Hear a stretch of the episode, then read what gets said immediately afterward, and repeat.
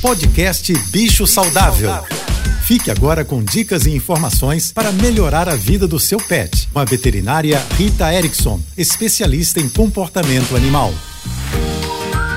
Olá, espero que estejam todos bem. Vamos conversar sobre a caixa sanitária do gato? Esse é um assunto que muitas vezes é negligenciado. Muitas vezes a família compra uma caixa de plástico quando adota, quando adquire o gato e se mantém com essa mesma caixa por muitos anos. Mas atualmente, Sabemos que uma caixa sanitária ideal precisa ter pelo menos uma vez e meia o tamanho do gato, no comprimento. E o ideal é que ela seja alta, para que a gente possa colocar uma quantidade de areia suficiente para o gato fazer um buraco e enterrar suas fezes e urina. E essa, infelizmente, não é a realidade que vemos na maioria das casas. As caixas costumam ser pequenas e o gato mal consegue se virar, entrar dentro dela, e a camada de areia costuma ser muito fininha. Uma outra questão importante é a areia em si. O ideal é que a areia forme torrão, para que a gente possa tirar o xixi sem precisar que o gato fique percebendo, sentindo aquela urina, aquele cheiro ali na caixa dele. E uma outra questão é o quão macia essa areia é. Estatisticamente, sabemos que os gatos preferem as areias mais finas, mais fofinhas. Isso porque o gato tem uma sensibilidade tátil muito desenvolvida e se ele pisa numa areia que espeta o pezinho,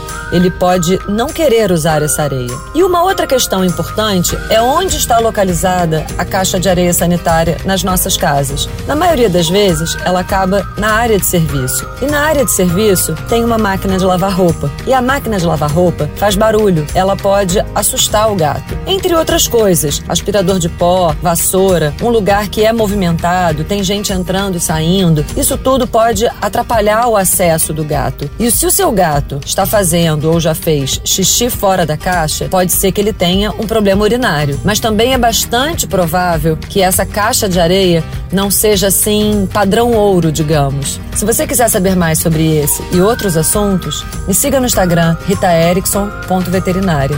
Um beijo e até amanhã. Você ouviu o podcast Bicho Saudável.